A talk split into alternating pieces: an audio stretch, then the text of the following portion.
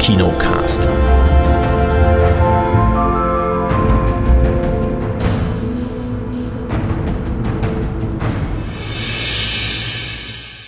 Hallo und herzlich willkommen hier zum Kinocast. Wir sind immer noch im Horror Oktober. Hallo Kate. Hallo Erik. Du bist sehr leise. Hallo Chris.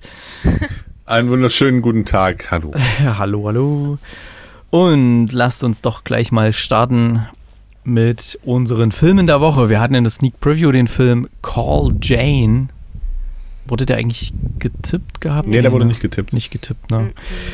Ähm, okay, dazu dann später noch ausführlichere Informationen über diesen Film.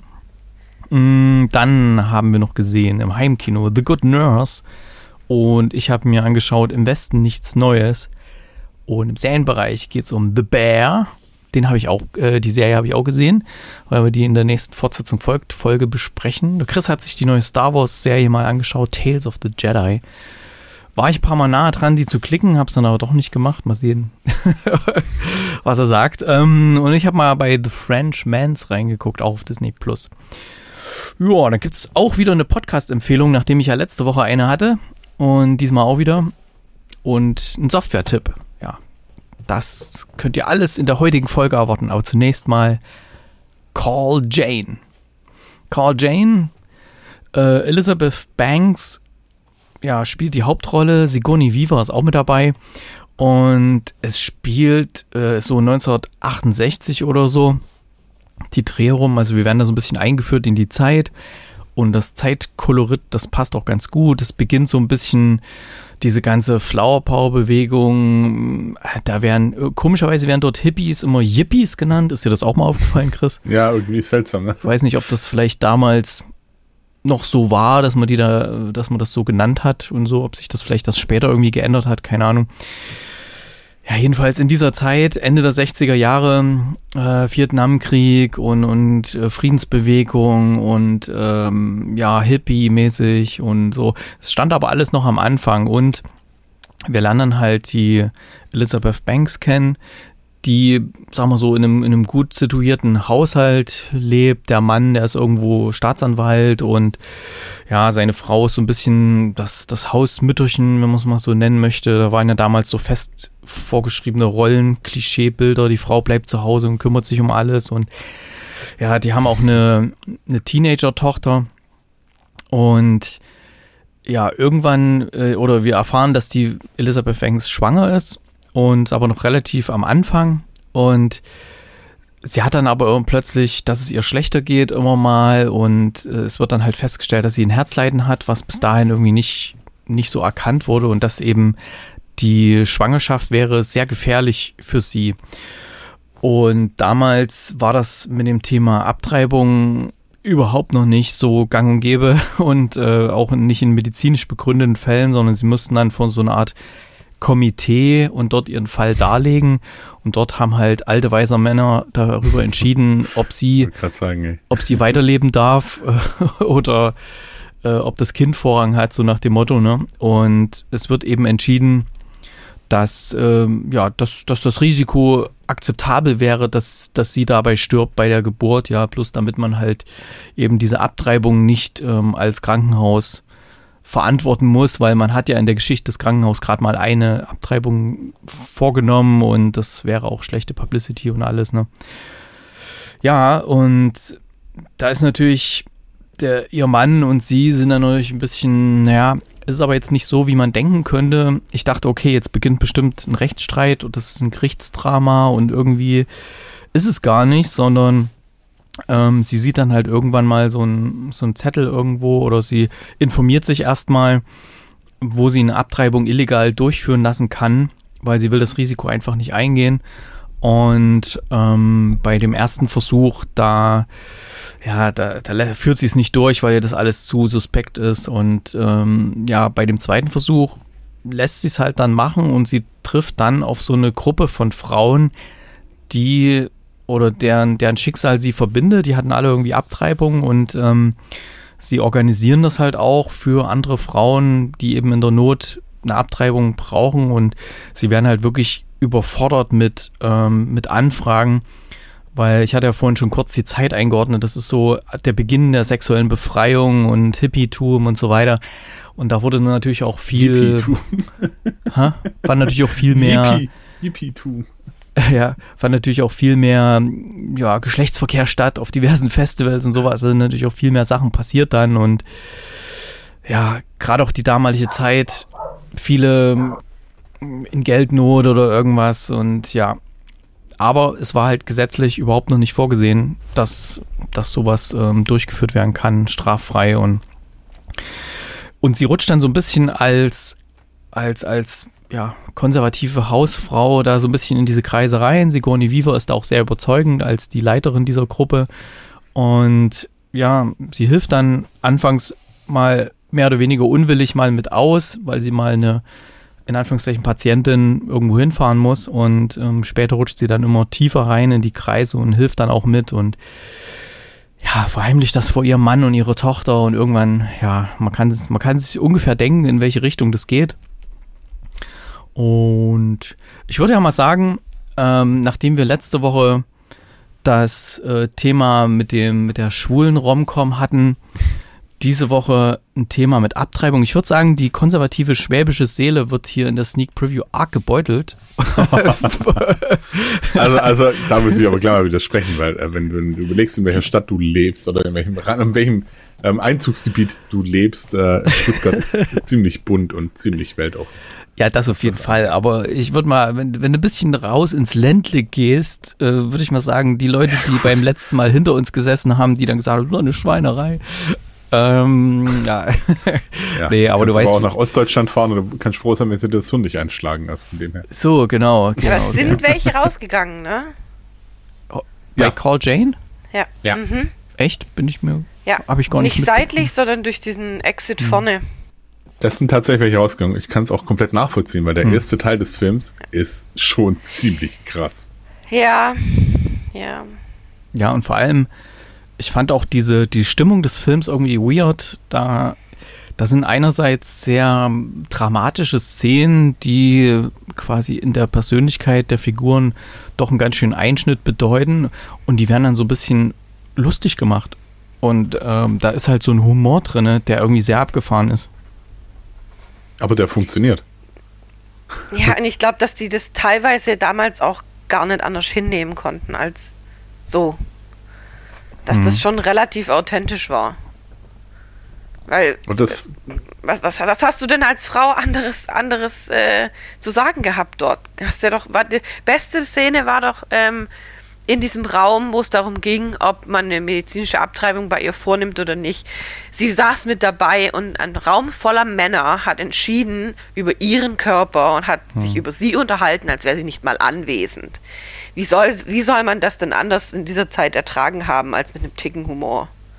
Als Frau. was ja auch sagt, ich kann's bin übrigens nachvollziehen. da. Also in der einen Szene Ja. sagt sie ja, ich bin übrigens anwesend und Genau. geht dann auch auch. Und es wird komplett ignoriert. Von den Das Männern. fand ich aber gerade so super spannend in dem Film, weil äh, das, was am Anfang so, also äh, mir wurde auch kurz ein bisschen anders dann zu Beginn, weil ich gedacht habe, hoppala, die Waldfee, das geht aber in eine ganz, ganz gewaltige Richtung hier gerade. du hast ähm, wahrscheinlich gedacht, dass ich sag, ich will gleich gehen, oder? Nein, das ist ja, Herr wäre schon gegangen. ähm, ja, da kommt die, wie war das, die seelische Konservative, jetzt habe ich schon dafür Zeit, da kann man es auch googeln. Ähm, Oh, ja, genau. Äh, und und, und der, der Film hat da eine ganz interessante, spannende Wendung, wie ich finde, genommen, auch von der Entwicklung der Charaktere her.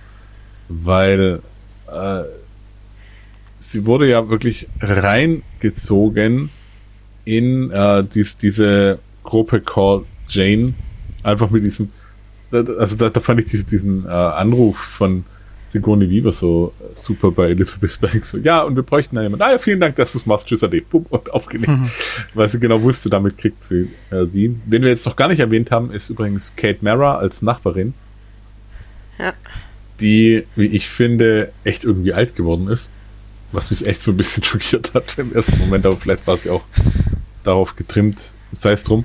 Ähm, und, und ja, wie gesagt, es entwickelt sich nach dem Anfang, wenn man den hinter sich gebracht hat und den überstanden hat, ohne rauszugehen, entwickelt sich eine extrem äh, interessante und sehr charmant behaftete Geschichte, äh, wie eben Joy durchs Leben geht und dann eben auch bei Call Jane bei der Gruppe eine sehr, sehr tragende Rolle einnimmt. Also sei es mit Dr. Dean, dass sie da von, von dem sich Sachen zeigen lässt und äh, da so ein bisschen auch auf die Hintergründe achtet und also ganz arg vieles, äh, was, was da, wie ich finde, sehr gut reingebracht wurde, was sehr gut geschauspielert wurde im Endeffekt auch. Ähm, und was auch glaubhaft war. Das fand ich noch mit, mit das wirklich imponierendste eigentlich fast. Ich habe das denen komplett abgekauft. Ich habe mich gefühlt, als ob ich komplett auch in dieser Welt jetzt mit drin bin und einfach da diese Geschichte in der Zeitkapsel äh, nach, nach, was, Chicago war es, glaube ich, ne? Chicago. Ähm, Chicago, ja, Chicago 1968 äh, wirklich mit drin hock und, und da voll dabei bin. Hm, war schon, also dieses, das Zeitkolorit, das haben die echt gut eingefangen, also bis hin zum Setdesign und alles, ne, das hat richtig, richtig gut gepasst und auch musikmäßig. Ich wusste halt am Anfang auch noch nicht so recht, was ich von diesem Film halten soll, weil das so, also eine komische Atmosphäre war und ich dachte erst, okay, das wird jetzt irgendwie so ein Gerichtsdrama oder so, dass sie, was weiß ich, bei, bei der Geburt dann verstirbt und dann, weil der Mann ja auch Staatsanwalt ist, dass er dann quasi den Fall irgendwie übernimmt oder irgend sowas. Ja, aber diese Wendung, die der Film genommen hat, mit dem, dass sie sich dann engagiert in dieser Gruppe, das hätte ich so nicht kommen sehen und fand das eigentlich sehr interessant und cool gemacht, wie sie da so reinrutscht.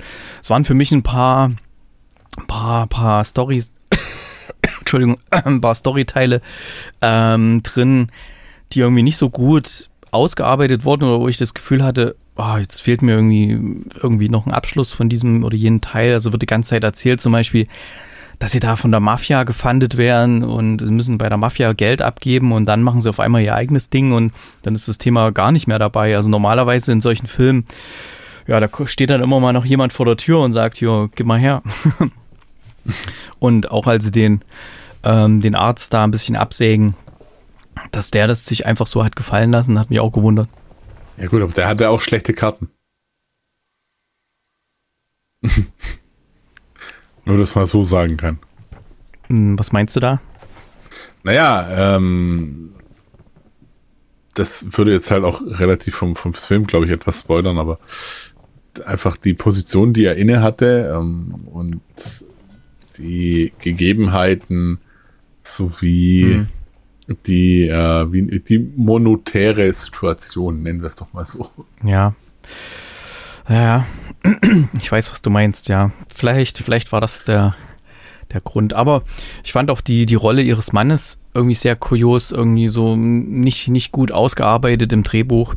Da war so, ja, ähm, das war immer so ein bisschen wechselhaft, ja. Einerseits hat er so gesagt, mh, hm, als es darum ging, hier, dass seine Frau vielleicht verstirbt bei der Geburt, hätte ich eigentlich erwartet, dass er ein bisschen mehr für sie kämpft, auch mit seinen Mitteln ja. als, als Staatsanwalt oder so.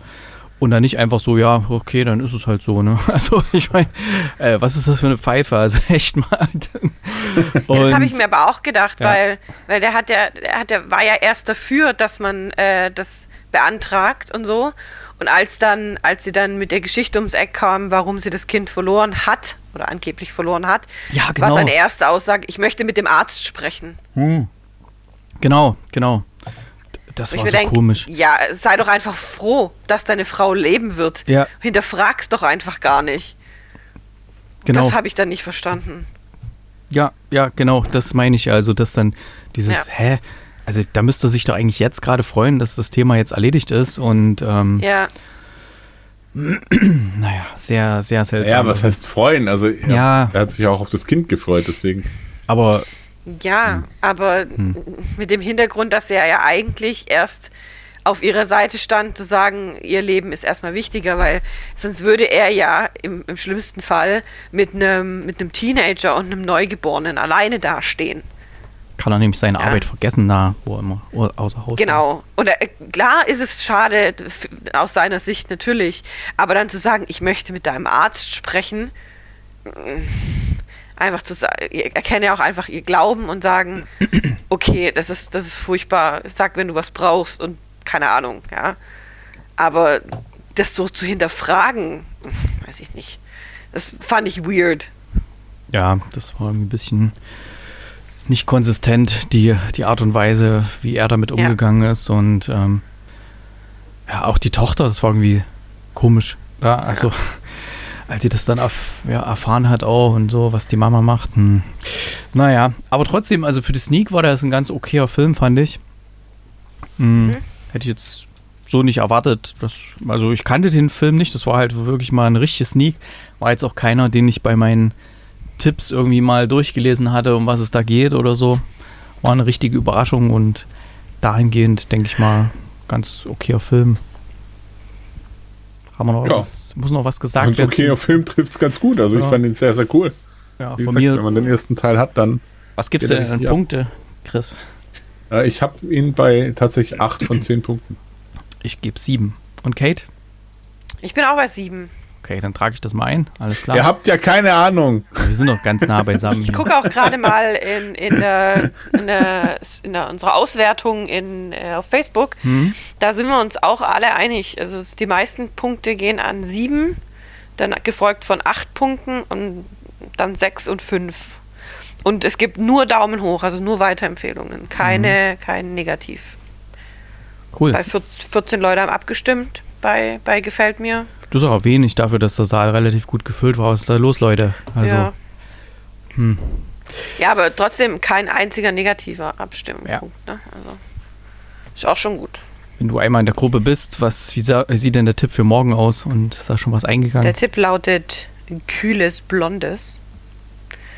Und abgegeben wurde einmal der Tipp Amsterdam weiß ich nicht, um was es geht. Und Shattered, gefährliche Affäre.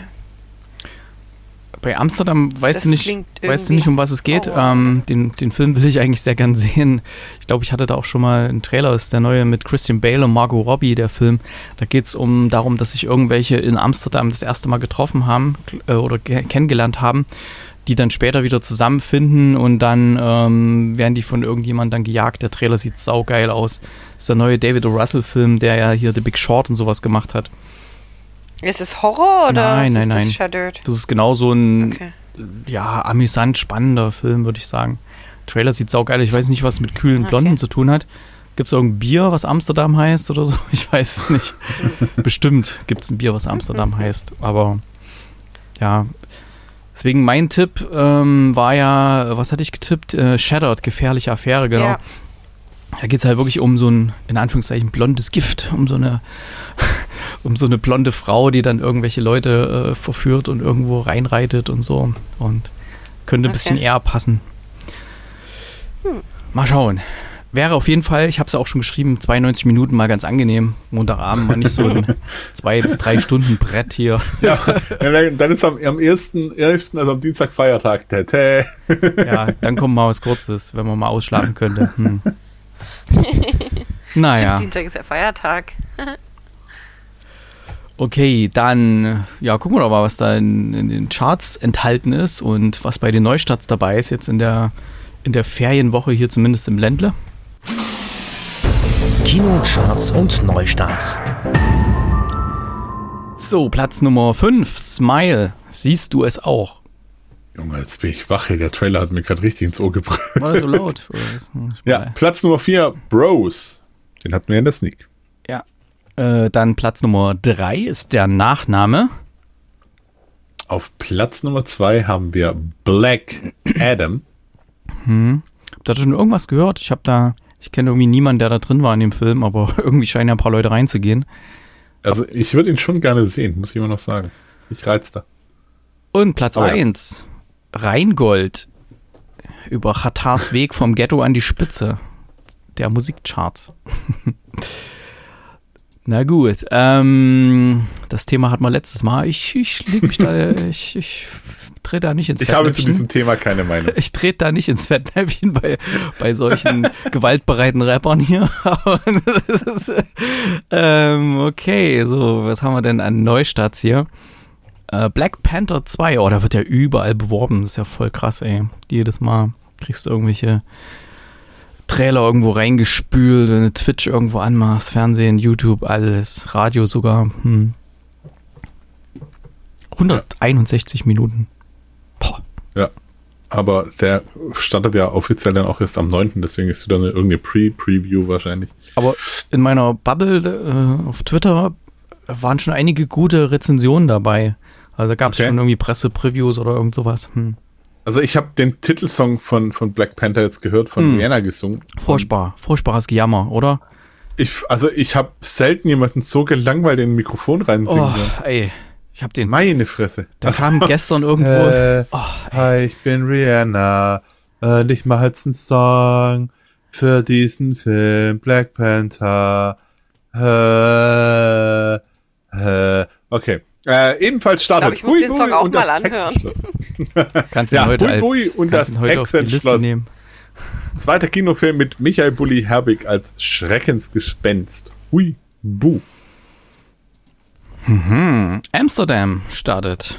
134 Minuten. Starbesetztes Drama von David O. Russell mit Christian Bale, Margot Robbie, John David Washington, Robert De Niro und so weiter und so fort. Dann startet ebenfalls Tenor, eine Stimme, zwei Welten, ein Drama, ein Feelgood-Film, aber Drama über einen Rapper, der jedoch als Opernsänger eine Chance erhält. Okay, ich hätte es lieber andersrum, ein Opernsänger, der rappt in einem Film, aber Und die ganze Zeit Opern singt. Fick deine Mutter, du Hure. Nein. The Devil's Light, ein Horrorfilm über eine Nonne, die sich aus persönlichen Gründen zur Exorzistin berufen fühlt. Der passt doch in den Horror-Oktober. Ja, vielleicht passt der ja irgendwie, vielleicht ist das ein kühles Blondes. Ah. Äh, The Ambush, ein Actionfilm über eine waghalsige Rettungsaktion dreier Hilfskräfte im Jemen. Und ich nehme an, die Reihe Best of Cinema schlägt zu mit Bodyguard, weil der kommt nämlich ins Kino. And I will always love you.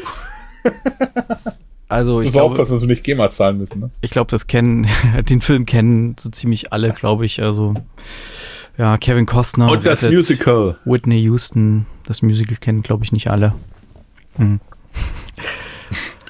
Eine bayerische Komödie um einen herrlichen Wettstreit unter Bestattern. Wer gräbt den Bestatter ein? Ah, das klingt lustig. das, Ja. das klingt lustig. Äh, Menschliche Dinge, ein Thriller mit Charlotte Gainsbourg, basierend auf dem gleichnamigen Bestsellerroman. Ist das auf einem Filmplakat absichtlich so dargestellt?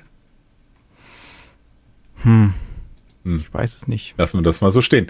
Äh, wir sind dann wohl die Angehörigen, ein Drama, ein subtiles Drama, das die Entführung von Jan Philipp Remsmar aus der Sicht seines Sohnes und seiner Frau schildert. Land of Dreams, ein satirisches Porträt der widersprüchlichen amerikanischen Gesellschaft von Regisseurin Shirin Neshat. Der Russe. Und dann, ah, da kommt noch ein richtig cooler Film gleich. Äh, Jetzt haben wir, der Russe ist einer, der Birken liebt. Drama von Pona Beck nach dem Bestste Best, Bestseller, Bestseller Besteller. von Olga Grjasnova über eine junge Deutsch-Jüdin auf der Suche nach sich selbst. Mama Mu und die große Welt. Ja. Ein Animationsfilm geht gerade mal eine Stunde, ist ja was für die ganz Kleinen. Ein weltreisender Storch kommt auf einen Bauernhof und da stellt sich für Mama Mu die Frage, was ist eigentlich zu Hause? Wie kann sie sich sicher sein, dass die Wiese und der Bauernhof, auf dem sie jetzt ist, wirklich ihr Zuhause ist? Was ist, wenn es irgendwo anders in der großen, weiten Welt etwas Besseres gibt?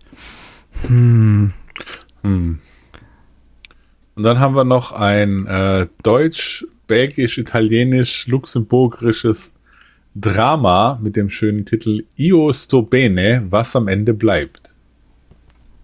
alles Aber klar. da Ja, gut, Rest wirklich sind was drüber gefunden. Dokumentarfilme. Ich werfe mal ganz einen kurzen Blick über den Teich, was da so gerade performt. Black Adam ist dort Platz 1 der Kinocharts. Und Ticket to Paradise, Platz 2 sind die Latest Dailies. Und dann einer Pray for the Devil. Ist das die, unser Nonnenfilm hier? Nee, ist ein anderer. Ach doch, nee, das ist der. Der heißt im Original Pray for the Devil. Pray mit, mit E, also nicht nicht beten, sondern pray wie Beute. A nun prepares to perform an exorcism and comes face to face with a demonic force with a mysterious ties to her past. Okay, Smile ist da auch noch Ja. drin und Halloween Ends. Also sind ja außer, außer Ticket to Paradise und Black Adam nur Horrorfilme in den US. Also die, die leben den Horror-Oktober richtig schön. Ja.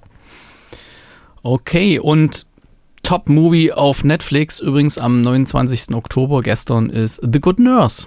Platz 2 ist The School for Good and Evil und zu Good Nurse wird uns gleich die Kate was erzählen. Ganz genau.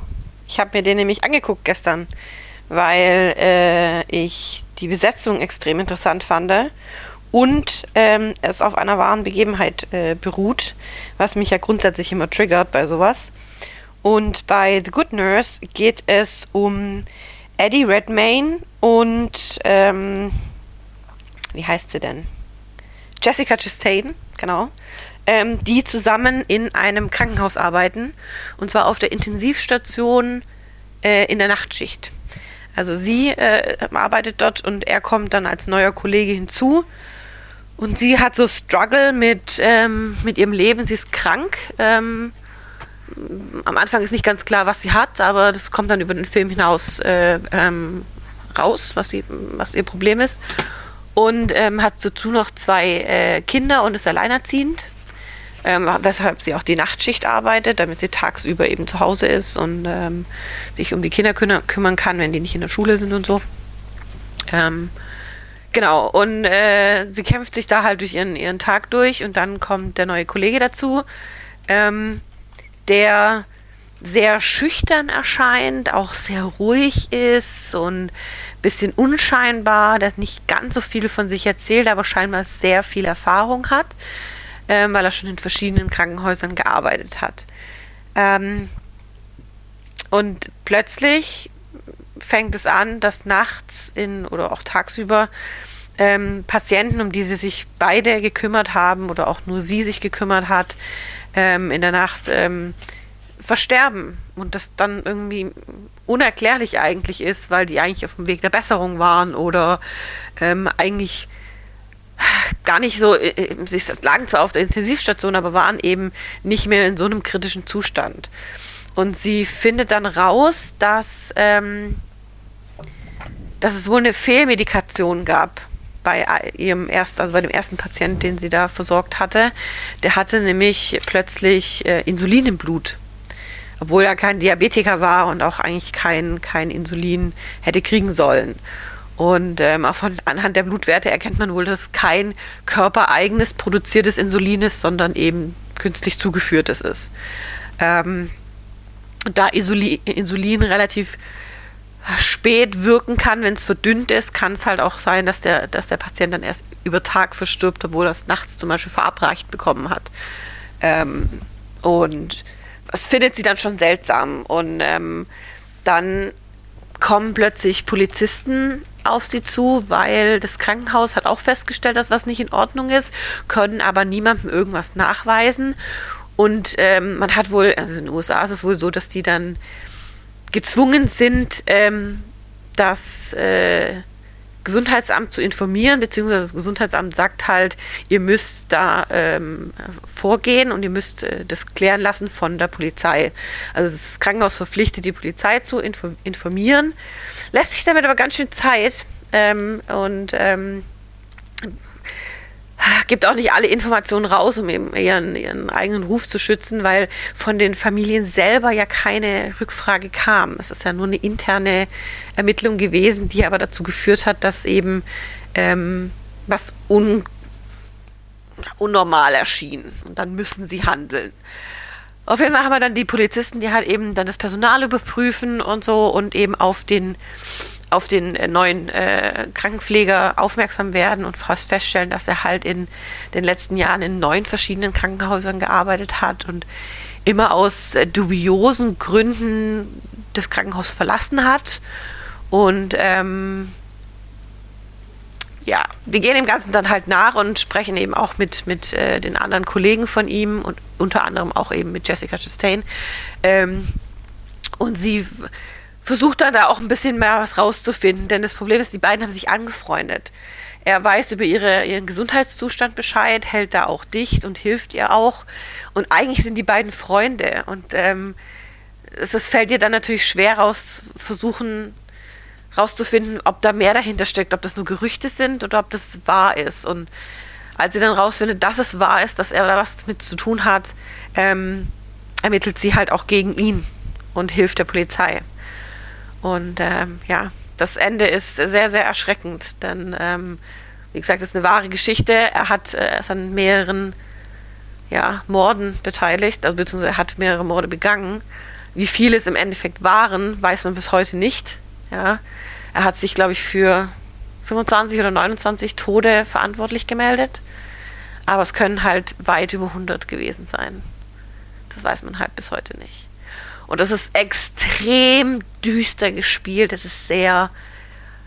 Ah, also es ist, es ist leise. Das ist also anders kann ich den Film nicht beschreiben. Er ist sehr leise, ähm, aber trotzdem bildstark und und dieser dieser Konflikt in ihr und mit, mit der Freundschaft, die sie eigentlich für ihn hegt und ähm, ihr, ihre Struggle mit ihrer Krankheit und so, das ist ähm, extrem gut dargestellt. Also der Film ist top besetzt und Eddie Redmayne mal in einer anderen Rolle zu sehen, in so einer leicht schon psychopathisch anhauchenden Rolle zu sehen, war sehr, sehr cool. Also ich kann den Film nur empfehlen.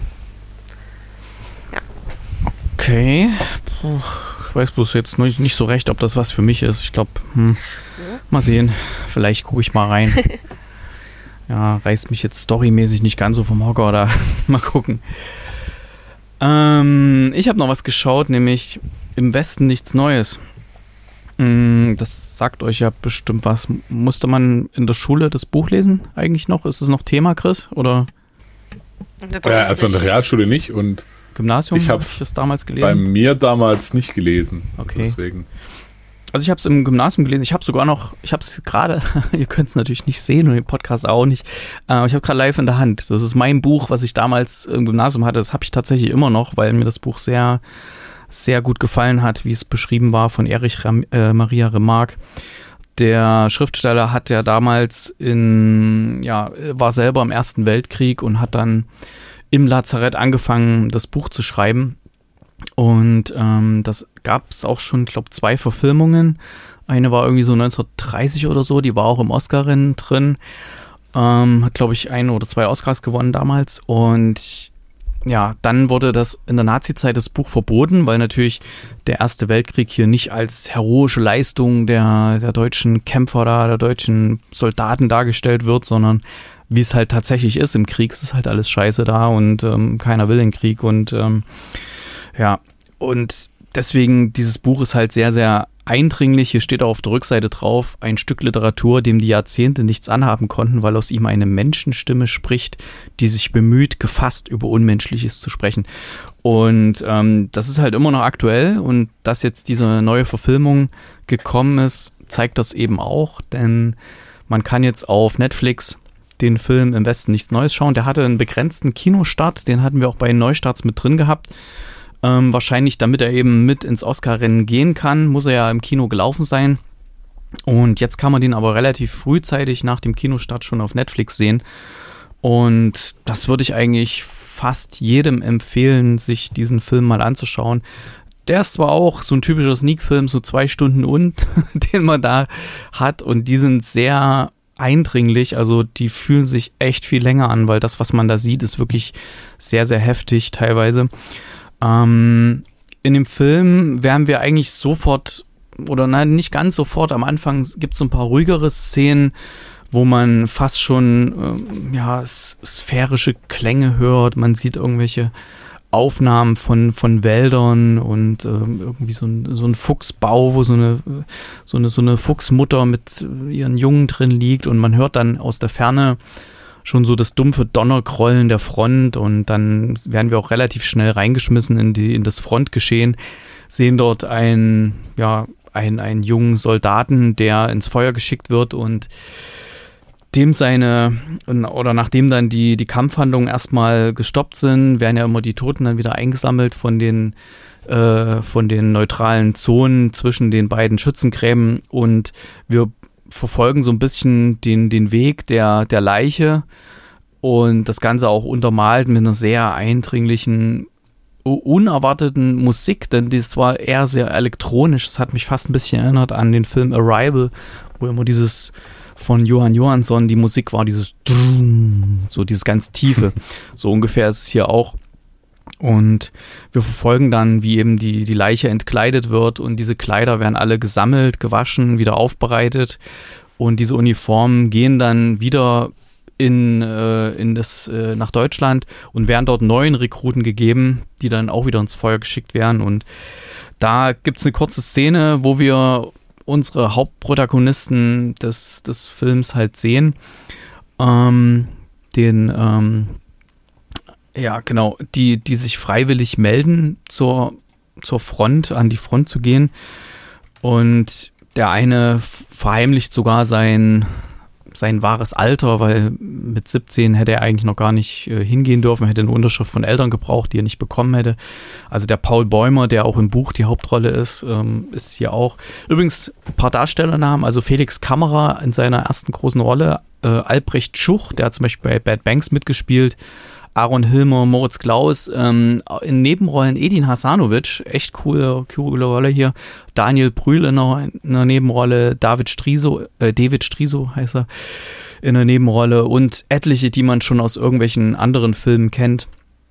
Und wir sehen halt dann den Schrecken dieses Ersten Weltkrieges von dem euphorischen, aufgepeitschten, wo sie nochmal von äh, dem Direktor an ihrer Schule nochmal so aufgepeitscht werden, dass sie jetzt die goldene Generation sind, die den Sieg bringt und die sind alle total verblendet und freuen sich dann, ihre Sachen zu bekommen und werden dann an die Front geschafft. Und da ist dann relativ schnell dann schon die Ernüchterung, denn da ist nicht so, wie es zu Hause gesagt wird. Und ähm, es, es sterben Menschen, es sterben Freunde, ähm, es gibt äh, Verstümmelungen, es gibt dann auch immer wieder diese, diese Langeweile, wo nichts passiert, wo man einfach drauf wartet und dann plötzlich passiert wieder irgendwas und das stellt dieser Film wieder sehr eindringlich dar. Ist natürlich, ich bin jetzt einer von denen, die sagen, ja, das Buch war besser, weil in dem Buch kommt noch wesentlich besser raus, wie am Anfang diese, diese Verblendung stattgefunden hat ähm, von den jungen Menschen, diese ganze Propaganda, wie die verfangen hat ähm, dass halt wirklich sich junge Menschen für den Krieg freiwillig gemeldet haben und immer wieder neue Generationen, wenn schon wirklich Hunderttausende gestorben sind, trotzdem noch die nächste Generation da mit wehenden Fahnen in den Krieg gezogen ist und diese, diese Propaganda, die hat halt extrem gut funktioniert und das wird in dem Buch sehr, sehr gut dargestellt, wie das äh, gemacht wurde, was im Film nur eine sehr kurze Sequenz ist. Also wir sehen die, die jungen Freunde, wie sie da in ihrer Heimatstadt sich unterhalten und dann relativ schnell sich melden, das kommt im Buch wesentlich besser raus. Und was der Film aber viel eindringlicher macht, ist eben auch diese, diese Schrecken des Krieges auch bildlich zu zeigen und gerade bis hin dann zu Thema wie Gasangriffe und äh, sonst was. Also ein sehr, sehr heftiger Film, der auf dem großen Fernseher hier in UHD und so HDR richtig gut wirkt und die Musik ist der Wahnsinn.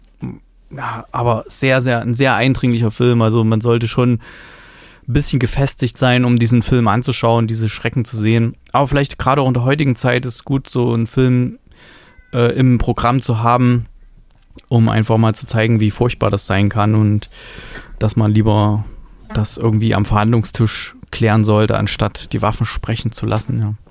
Also von mir eine absolute Empfehlung. Ich denke, der geht auch mit Sicherheit ins Oscar-Rennen. Ähm, entweder als bester ausländischer Film oder sowas. Also hat auch, denke ich, sehr, sehr gute Chancen. Von mir neun Punkte. Ui. Und ja, hat mich sehr bewegt. Ich fand ihn gut. Hat natürlich Defizite gegenüber dem Buch. Aber ist bis jetzt meines Erachtens die beste Verfilmung von dem Stoff, weil die vorhergehenden zwei Verfilmungen, die konnten das nicht ganz so rüberbringen. Jetzt mit den, mit den neuen Mitteln, die es gibt und auch mit dieser, hm, ich nenne es mal Modernisierung. Also es wirkt nicht mehr so altbacken wie die vorhergehenden Verfilmungen, sondern es wirkt wirklich sehr modern, ohne halt das ein bisschen außer Acht zu lassen, äh, dass das alles eben schrecklich gezeigt wird. Es, es sieht jetzt nicht irgendwie. Es gibt ja manchmal an, an Kriegsfilmen oder Antikriegsfilmen, da ist manchmal so eine schwimmende Grenze, dass, dass möglicherweise die, die das geil finden, die es halt geil finden, ja. Aber hier wird halt wirklich kein Deut dran gelassen, dass es alles ganz, ganz furchtbar ist. Und ähm, da gibt es wahrscheinlich niemanden, auch noch so die größten Kriegsfanatiker, die den Film irgendwie abfeiern könnten, sondern es wird halt wirklich sehr heftig gezeigt. Deswegen gibt es auf Netflix. Wer Netflix hat, kann sich das mal anschauen, diesen Film. Und vielleicht. Ich habe mal eine Frage. Ja, schieß los. Weil du sagst, das Buch ist besser. Ja. Gibt es irgendeinen Film, der besser ist als seine Buchvorlage? Ah, ich würde sagen schon. Gibt's bestimmt. Es ist, also das ist doch eigentlich der häufigste Satz, der gesagt wird, aber das Buch war besser. Na, also was ja positiv ist, weil da im Buch kannst du natürlich viel mehr erzählen und viel mehr beschreiben, als äh, ein Film darstellen kann. Ich fand zum Beispiel. Hast du immer fünf Stunden lange Filme. Den, den, die Verfilmung von 1984 von George Orwell, das Buch, da fand ich den Film sehr, sehr gut. Besser als das Buch, fand ich. Ich fände das übrigens ja? auch eine ganz spannende Frage an unsere werte Hörerschaft. Ja, äh, richtig. Ja. Schreibt uns doch mal, wo ihr das seht, welcher Film besser war als das Buch. Ja. Weil ich mich Wenn es okay ist, Erik. Ja, ja, klar. Weil ich mich eh gerade rumgedreht habe hier zu meiner, zu meinem Bücherregal. Ähm, was ich auch sehr gut fand als Verfilmung war Fight Club. Besser als das Buch, würde ich sagen. Okay, da habe ich das Buch nicht gelesen. Das Buch hat sich ein bisschen verzettelt in, in, den, ganzen, in den ganzen Sachen. Und der Film ist einfach total stringent und Im Buch steht wahrscheinlich drin, erste Seite, über den Fight Club. Man spricht nicht über die erste Regel ist, man äh, schreibt nicht über den Fight Club. Und dann sind es nur 200 leere Seiten. Warte, Nein? das kann ich. ich kann, äh, Wie beginnt denn das Buch? Es war einmal ein Buch. Er beugte sich vor, sein Atem roch nach Whisky aus der Flasche getrunken, sein Mund nicht ganz geschlossen, seine blauen Augen nicht mehr halb, als halb offen. In einer Hand ein aufgerolltes Seil, ein altmodisches Hanfseil, blond wie sein Haar, gelb wie sein Cowboy-Hut, ein Cowboy-Seil. Ja, also nee, es fängt nicht an mit äh, Don't Talk About Fight Love, nee. Ja, also. Okay, äh, das sind schon mal zwei Beispiele, und wo ich, wo ich auf jeden Fall den Film sehr gut finde, ist äh, Der Marsianer. Ähm, da finde ich den Film ja, auch sehr, das sehr stimmt gut. allerdings. Äh, das Buch ist auch cool, aber ja. Äh, aber also man muss ja sagen, dass bei der Marsianer, ich habe ja auch das Buch gelesen, ich habe das Buch auch als Hörbuch da, ähm, ist er natürlich nochmal wissenschaftlich gesehen viel detaillierter, aber die Umsetzung im Film ist fantastisch. Witzig ja? aus das Buch vor allem. Da ist viel mehr der Witz drin. Wenn er, er ist ein bisschen chattet. mehr Witz drin. Wobei ich finde, das haben sie im Film auch gut gemacht. Chattet und viel ja? mehr ähm, vielmehr diese, diese popkulturellen Referenzen, wenn er dann irgendwie ja. die, die, Serien ja. schaut und irgendwelche Musik hört und sowas, ja. ist viel mehr drin. Konnte ich viel mehr abfeiern. Genau. Ja, aber ansonsten, also aber, im Westen also nichts kann Neues. man auch hm? hier sagen, das hm? Buch ist eigentlich besser. Aber ich sage ja nicht, dass der Film schlecht ist. Also es muss ja nicht, ich meine damit nicht, dass das der Film ist schlecht, das Buch ist besser, hm. sondern ich meine damit ja auch, das Buch ist besser, aber der Film ist verdammt gut geworden. Ja, was ich zum Beispiel, wo ich, wo ich das zum Beispiel nicht sagen würde, da hatten wir es letzte Woche schon von äh, Erik, ist Ready Player One.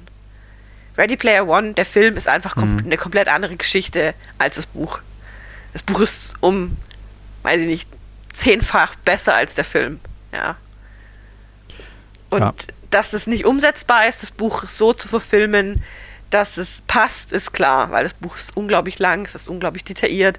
Aber auch hier sind so viele popkulturelle An Anspielungen und äh, Gaming-Anspielungen und, und Film-Anspielungen drin. Das hat der Film nicht mal ansatzweise gebracht. Plus ist die Geschichte anders erzählt. Ähm, das ist zum Beispiel, das ist, den würde ich jetzt auf die enttäuschend Liste setzen, wo der Film einfach enttäuscht hat gegenüber dem Buch. Nur so hm. als Beispiel. Ja, wenn wir einmal beim Thema sind, im Westen nichts Neues habe ich ja gelesen, als ich auf dem Gymnasium war. Das war nach der Wende. Vor der Wende hatten wir in der DDR ein ähnliches Buch, das hieß äh, Die Abenteuer des Werner Holt. Da ging es allerdings um einen jungen Mann, der im Zweiten Weltkrieg ähm, ja, als Soldat unterwegs war und auch ja, verblendet von der Ideologie in den Krieg gezogen ist. Ähm, aber war auf seine Weise auch sehr, sehr gut. Da gab es dann einen zweiten Teil, ein zweites Buch, das war richtig scheiße. Da ist eine, war nach, nach dem Krieg, wie er dann versucht, äh, nach dem Krieg, das, das mussten wir dann auch irgendwann lesen. Irgendwie die Rückkehr oder so. und wie er dann nach dem Krieg wieder zu Hause versucht, Fuß zu fassen und so und das nicht geklappt hat und das war nichts. Ähm, das erste war. Ich mag das. Erik, das mag ich so sehr. Deine, deine so, so schön nette Art. Das ist voll scheiße. Ja, das war echt scheiße. Das, ja, aber Voll wenn nichts. Neues. Also ich, ich würde es auch heute noch im Gymnasium als Lektüre absolut empfehlen, wenn ich das sehe. Die Tabita, die ist ja jetzt auf dem Gymnasium, die lesen Kabale und Liebe. Ja, what the fuck, ey, was soll ich mit Kabale und Liebe anfangen? Damit hole ich doch niemand mehr hinterm Ofen vor. Ja, was sollen sie lesen? Nathan ist scheiße oder was? Nathan der Weise, ähm, gut, da hast du wenigstens die Ringparabel drin, aber hier im Westen nichts Neues. Das ist doch so aktuell, gerade hier mit irgendwelchen Leuten, die verblendet in den Krieg ziehen und sowas. Ja, und das ist ein richtig gutes Buch. Ja, verstehe ich nicht, dass das nicht gelesen wird. Aber gut, kann jeder entscheiden. Aber ich habe einmal hinter mich gegriffen, wo Fight Club steht, steht direkt daneben das nächste Buch von Chuck Palahniuk, der äh, Fight Club geschrieben hat.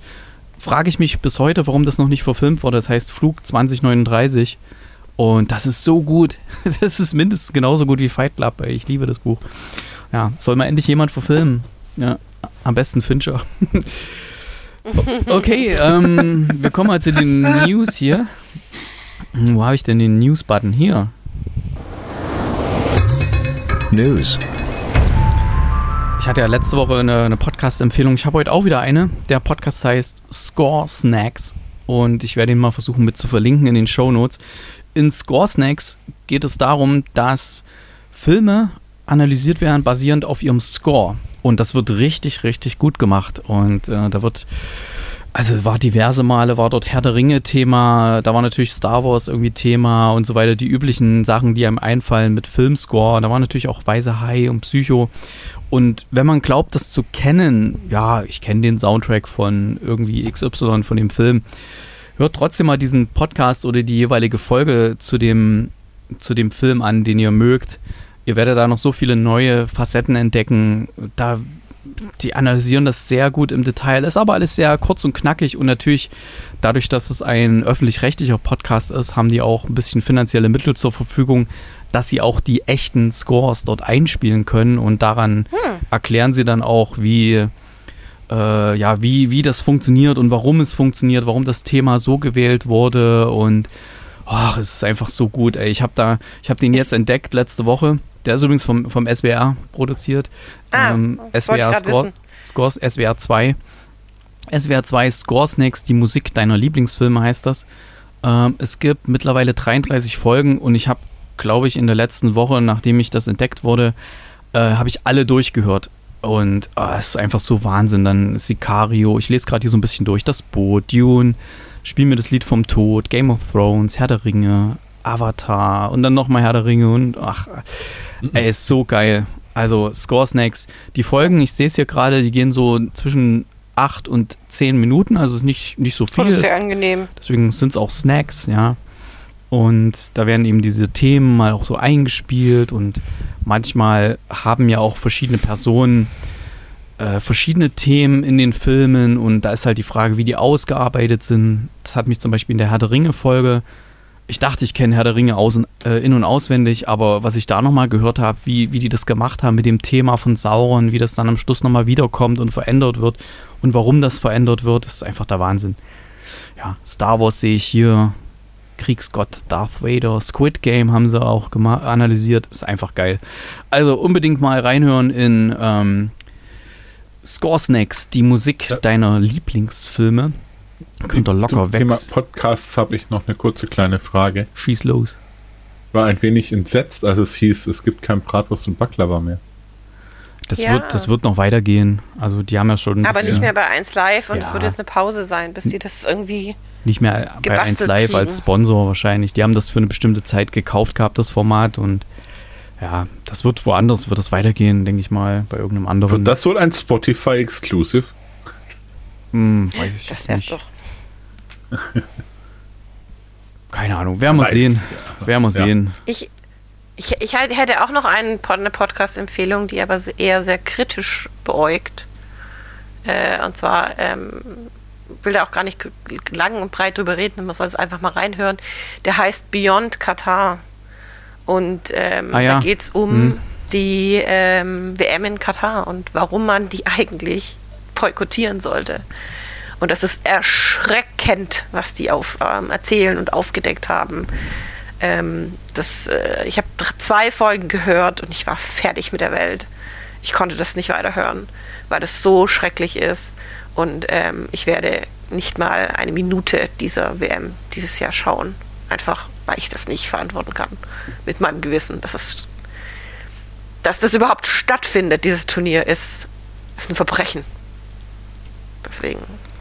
Wer das auch kritisch sieht, hört mal in Beyond Katar rein. Ja, äh, das ist auch von denen produziert, die diese, ähm, äh, was hatten die noch gemacht? Hm, weiß gar nicht, ich hatte es nämlich in dem Feed von einem anderen Podcast, der abgeschlossen war, kam der Hinweis auf diesen Beyond Qatar Podcast. Also ich bin hm. über Beyond Qatar gestolpert, weil das ähm, ähm, ist, glaube ich, auch von der Podcast-Bude produziert. Ähm, und die machen auch zum Beispiel Starting Grid, mal den Podcast, den ich zum Thema Formel 1 wöchentlich höre.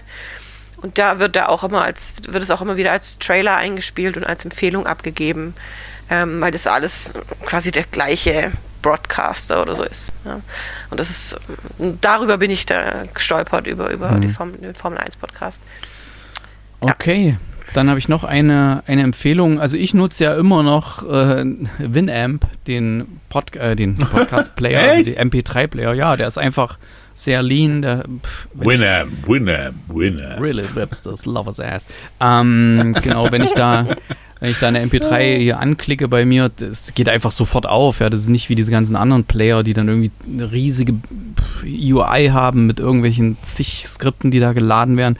Klickst einfach drauf und ich höre auch viel so Shoutcast-Streams, während ich hier am Rechner sitze, die dann irgendwie privat, äh, wo halt privat irgendwelche Radios gestreamt werden und so, höre ich halt viel.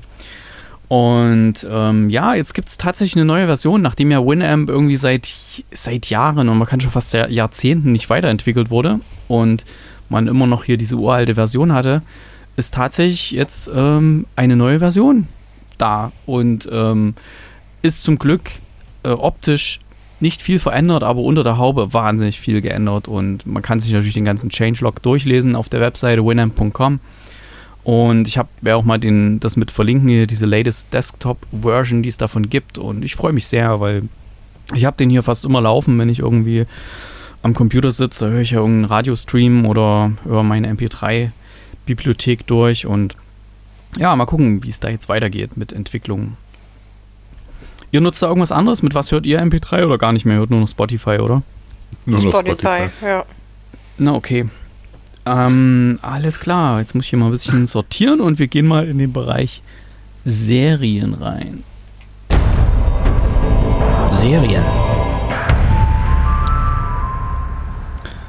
Kate, was hat's denn mit The Bear auf sich?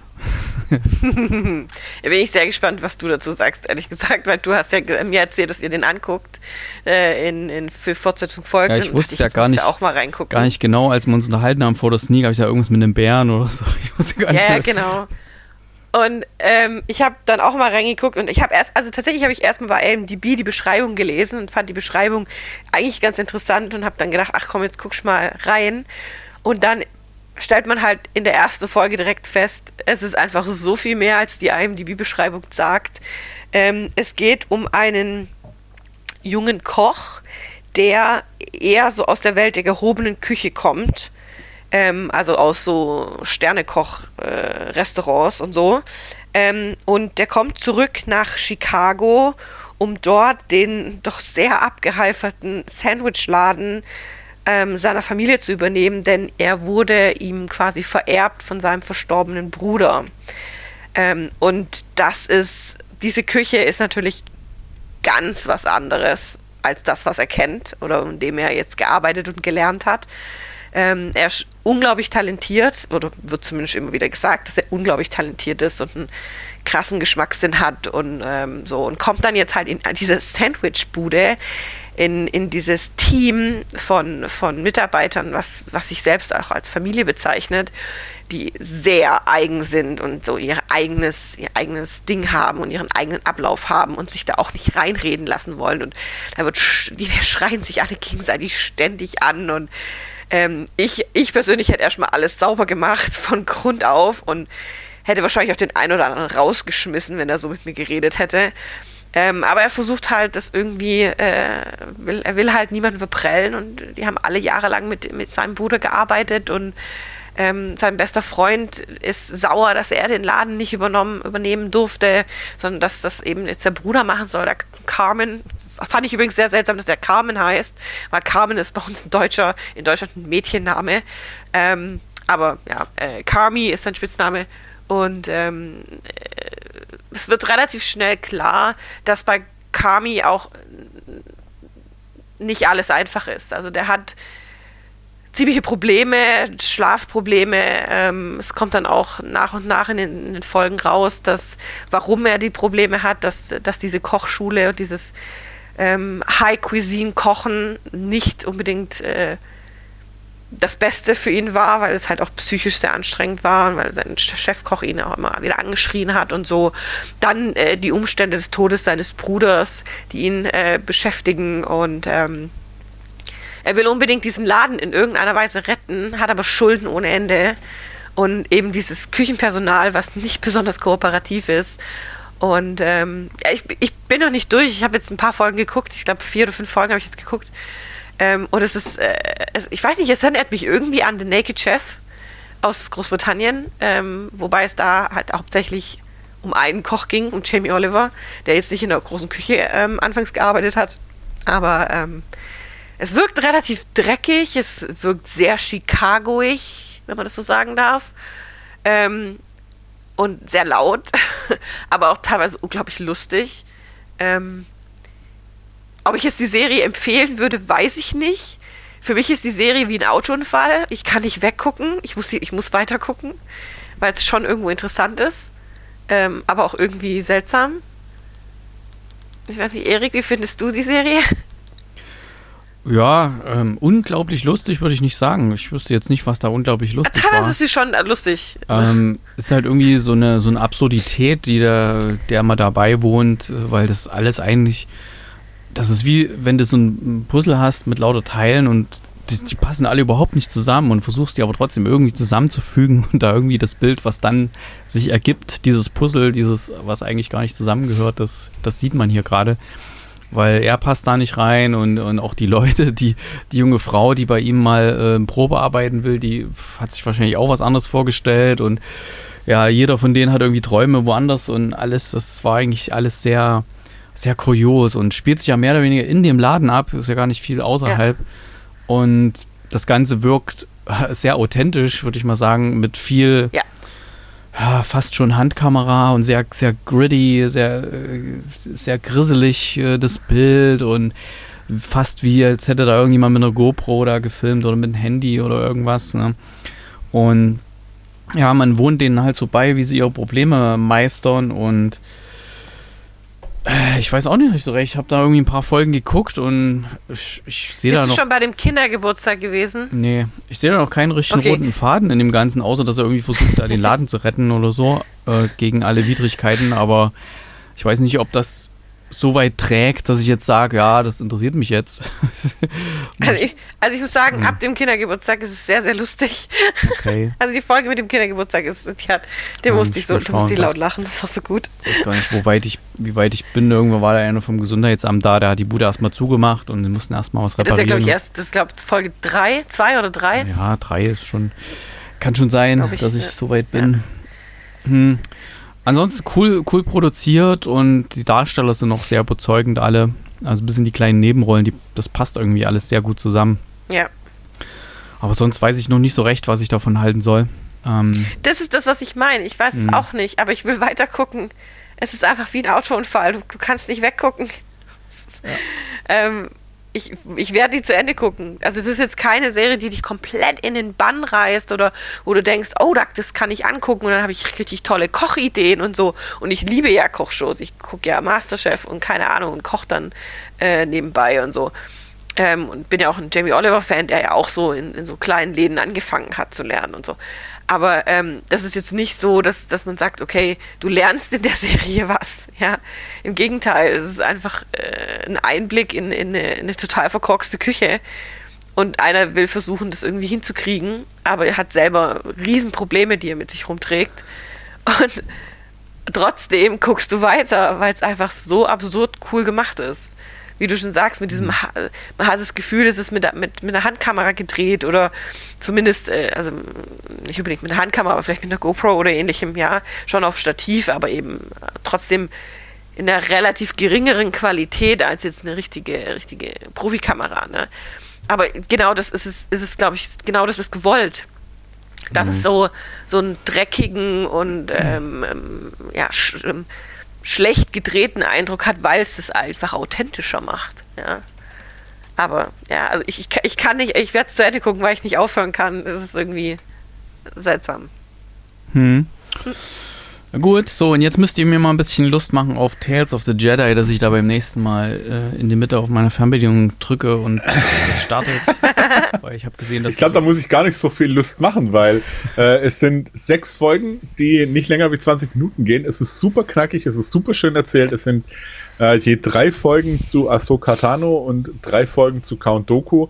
Es sind verschiedene äh, Szenarien aus dem Star Wars-Universum, die vor der Originaltrilogie spielen, während der Originaltrilogie spielen, äh, oder äh, vor, vor der, nicht original, vor der, vor der, äh, vor Episode 1, 2, 3 spielen, vor, während, danach, wo viele Fragen beantwortet werden, wo neue Charaktere auch nochmal oder äh, Randcharaktere auch nochmal beleuchtet werden, wo Verbindungen hergestellt werden, wo innerhalb kürzester Zeit äh, streckenweise extrem gut eingefangen wird, wie sich Wege entwickeln, wie Sachen sind. Es ist super toll animiert. Es ist nochmal von der Animation her nochmal ein Schritt weiter wie äh, Bad Batch und äh, das Ende von Clone Wars, was für mich immer noch eine der besten Sachen ist, was äh, im Star Wars Universum je rauskam. Und deswegen kann ich es als Ergänzung uneingeschränkt empfehlen, diese sechs Folgen von Tales of the Jedi. Ähm, ich möchte gar nicht so viel verraten, ich möchte gar nicht auf, auf, auf die Thematik eingehen. Wie gesagt, es gibt verschiedene Abschnitte zu diesen beiden Charakteren, die da im Fokus stehen. Es gibt Gastauftritte in Anführungszeichen, die auch sehr, sehr cool sind. Und ich finde es eine prima Ergänzung und ich hoffe inständig darauf, dass es davon tatsächlich noch weitere Folgen gibt zu anderen Charakteren auch. Und zwar unbedingt. Kate, wie siehst du es? Ganz genau so. Das sind so richtig schöne, kleine Mini-Stories, die in, die, in, die, in den ganzen Handlungsstrang um Star Wars mit reinpacken. Das sind. Ah, das, das, vom, vom Charme her ist es ein bisschen wie, wie diese Filme, die so zwischen, zwischen den Episoden jetzt gedreht werden und gezeigt werden. Ähm, aber halt in Mini-Format. Das ist einfach. Wir hüpfen einfach kurz in diese Situation rein, begleiten die Situation und gehen wieder raus. Und in der nächsten Folge sind wir, weiß ich nicht, zehn Jahre später. Ja? Und haben wieder eine kleine Situation, die wir mit reinhüpfen, wo wir einfach mit auf ein kleines Abenteuer gehen und wieder mit raushüpfen. Und das, äh, also es gibt eine Folge, da sind zwei Jedi-Ritter unterwegs und das sind, die sind halt jung, als junge, junge Charaktere dargestellt. Und wir kennen die aus den Filmen zum Beispiel nur als Erwachsene. Und es wird nicht einmal die, der Name, die Namen der Charaktere genannt. Und ich habe die ganze Zeit überlegt, wer ist das? Ist das der? Ist das der? Und dann, der, und dann nimmt der eine das Lichtschwert raus und der Chris, das ist doch der und der. Aber der, der, Name wird nie gesagt, sondern erst später, als er dann wieder auftaucht, wird er dann mal beim Namen genannt. Und äh, das, das fand ich total faszinierend, dass wir da einfach rumgerätselt haben. Und wenn du dann, als du dann wusstest, wer er ist, also wen er als junger Mann darstellen soll, hast du es gesehen. Ja, man hat es dann direkt erkannt. Ja, so, ach ja, klar, die Nasenpartie wurde so extra so dargestellt und keine Ahnung. Ne? Aber wenn du die halt nur als, sagen wir mal, ältere Männer oder ältere Charaktere kennst, ähm, fand ich das total faszinierend, die als, als junge, animierte äh, äh, oder comicartig dargestellte Personen da zu, äh, da zu sehen. Und noch auch in einer anderen Mentalität, die sie damals dann noch hatten. Ähm, also wir haben, Chris, wir haben das in einem Tag durchgeguckt. Ja. Morgens die eine Hälfte, Wirklich, abends ja. die andere Hälfte. Und wir waren dann so, wie jetzt schon aus? Alle sechs Folgen, das war die letzte. Oh, schade. Und es hm. war einfach knuffig. Also hat mir richtig gut gefallen. Ja. Wirklich richtig gut. Also unbedingt, Erik, unbedingt reinschauen. Gut, da gucke ich doch mal rein. Ja, guck mal rein. Ja. Ist wirklich gut. Vor allem die erste Folge finde ich richtig sweet auch. Die ist auch echt süß. Ja. ja. In Deutschland Disney Plus, Platz 1, aktuell beim Streaming Star Wars Endor. Mhm. Ja. Platz 3. Sollen wir auch noch kurz zwei Worte drüber verlieren? Platz Das 3. Die neue Folge ist ja der Wahnsinn. Nochmal, Platz 3, Tales of the Jedi, was ihr gerade erzählt habt. Ja. Was ist wohl auf Platz 2? Hokus Pokus 2. Äh, nee, ähm, Serien. Serien. Ähm, die Ringe der Macht. Scrubs. Nee, Disney Plus ist nicht die Ringe der Macht. Achso. Äh, Ich verrate euch. Grey's. Anatomy. The Bear? Grey's Anatomy Ah, ist Grey's Platz zwei. Anatomy. Ach stimmt, ich glaube, die haben ja die neue Staffel rausgebracht, ne? Ja. Ja. Ah, genau. Die haben auch die Kardashians, ist auf Platz 7. die ist jetzt auch auf Disney Plus. Na gut, okay. Sind wir ja soweit durch heute. Meine andere Serie hier, The Frenchman, das mache ich das nächste Mal, sonst wird es zu lange heute. Gehen wir gleich mal zu den Musiktipps für unsere Playlist.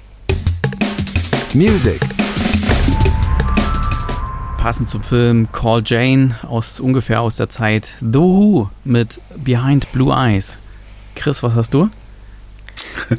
Ich habe vom Das Lumpenpack einen Song, der für mich. ja, den musste ich nehmen, weil den nehmen. hatte ich zuerst. Den hatte ich zuerst. Für mich einer der besten Songs, die dieses Jahr rausgekommen sind. Er hat den schönen Titel Kann es sein, dass du dumm bist? Gibt's ihn auf Spotify? Den gibt's auf Ja. Spotify seit diesem Freitag. Und ich, ja, wir, ich möchte nicht sagen, aber wir haben überlegt, diesen Song ähm, zum Beispiel vor einer GLK schon zu spielen. Okay, so, ist drin. Dann nehme ich halt meine Alternative und zwar nehme ich Stand Atlantic mit Deathwish. Kannst du es mal Oh. bitte eintragen? Weil ich weiß Ja, nicht, bin schon dabei. Achso, okay. So, Muss mal ja, gucken, nicht, dass der schon drin ist. die anderen zwei habe ich Nee, ich drauf. glaube, Deathwish ist nicht drin. Death Wish. Death Wish und wie war die Band? Stand Atlantic. Stand. Stand. Stand. Stand S-T-A-N-D. Atlantic. Okay, ich habe es gefunden. Atlantic. 2 Minuten 27, ich würde sagen. Kurzes Ja, ist ein kurzer Song. So, ist. Nee, ist schon da. Sag ich doch. Dann halt. Lavender Bones. Der ist auch schon da. Der ist auch gut. Nein, Was? Lavender? du kannst doch nicht alle Stand Atlantic Songs für dich Hallo, wie verbuchen. schreibt sich das? Lavender Bones. Lavend wie der Lavendel, Lavender, La Lavender Lavende. Bones. Stand Atlantic. Ja, und hier. Bones. zur Playlist hinzufügen. Der ist noch nicht da, okay. Der ist jetzt drauf, ne? Gibt auch noch Lavender Skies von Bones. Lavender Skies von Bones. ey. Geht nur 58 Sekunden, was ist da los? Wahrscheinlich nur so ein Interlude oder sowas. Na gut, haben wir drauf. Liebe Hörerinnen, liebe Hörer, ihr könnt das abonnieren über unsere Kinocast Songs Playlist auf Spotify. Dann sind jetzt mittlerweile schon einige Songs drauf. Habt ihr eine bunte Mischung aus allen Richtungen. Vielen Dank an alle, die uns 414 Songs, 27 Stunden und eine Minute. Also, da könnt ihr quasi durchhören bis zur nächsten Folge Kinocast. Ungefähr. Wenn ihr noch ein bisschen Schlafen abzieht, dann. Hm. Okay, ähm, vielen Dank an alle, die, die den Podcast teilen, die weitersagen, dass es uns gibt, die Podcast empfehlen irgendwo, was wir alles nicht ganz so mitkriegen. Es sei denn, ihr teilt es irgendwo, zum Beispiel auf Twitter, Facebook, sonst wo und verlinkt uns dann, dann kriegen wir es mit. Ähm, danke an alle, die uns auf Patreon unterstützen, die uns bei Auphonic äh, unterstützen. Fühlt euch geliebt und vielen Dank euch beiden fürs Mitmachen. Dann bis morgen Sehr in der gerne. Sneak Preview. Tschüss. Auf Wiederhören. Tschüss.